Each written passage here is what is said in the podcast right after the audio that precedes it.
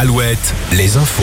Présenté par Fabienne Lacroix, bonjour. Bonjour Nico, bonjour à tous. Et la tension ne retombe pas trois jours après la mort de Naël. Les violences se sont multipliées encore cette nuit dans de nombreux quartiers, trois jours après le décès du jeune garçon tué par un policier suite à un refus d'obtempérer. À La Rochelle, la mairie annexe de Villeneuve-les-Salines a été incendiée et un tabac a été cambriolé. Des pillages, des incendies et des violences également à Nantes. Au total, les forces de l'ordre mobilisées en nombre ont procédé à 421 interpellations à travers tout le pays pour la plupart des mineurs. Le ministre de l'Intérieur refuse pour l'instant l'instauration d'un état d'urgence. Les renseignements territoriaux, eux, estiment que ces violences vont durer et s'amplifier malgré l'incarcération du policier à l'origine du tir mortel. Il a été mis en examen pour homicide volontaire. Toujours au chapitre judiciaire, 50 prisons, dont deux enfermes pour un ancien animateur d'un centre de loisirs de la Roche-sur-Yon. L'homme âgé de 32 ans avait comparu le mois dernier pour des agressions sexuelles sur une douzaine de fillettes. Des faits survenus entre 2014 et 2017 sur des enfants âgés de 3 à 6 ans. Le prévenu n'a plus le droit d'exercer une activité en lien avec des mineurs.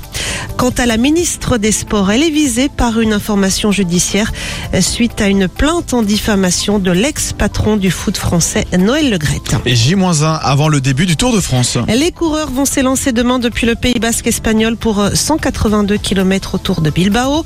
Comme chaque année, beaucoup de monde attendu pendant trois semaines hein, sur le bord des routes pour applaudir les coureurs, mais aussi profiter des animations proposées par la caravane du Tour, avec notamment Dimitri Germont, ceux de Sévrien qui travaillent dans l'éducation nationale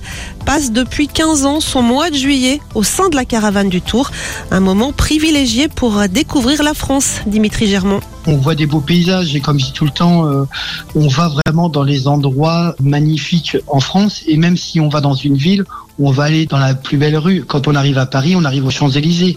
Si là, euh, on traverse La Rochelle, on va aller au Vieux-Port. Donc on voit vraiment des, des, beaux endroits et la France avec la montagne, la mer, tous les paysages. Ça, on, ne peut pas s'en lasser. Et le peloton est attendu à Bordeaux le 7 juillet.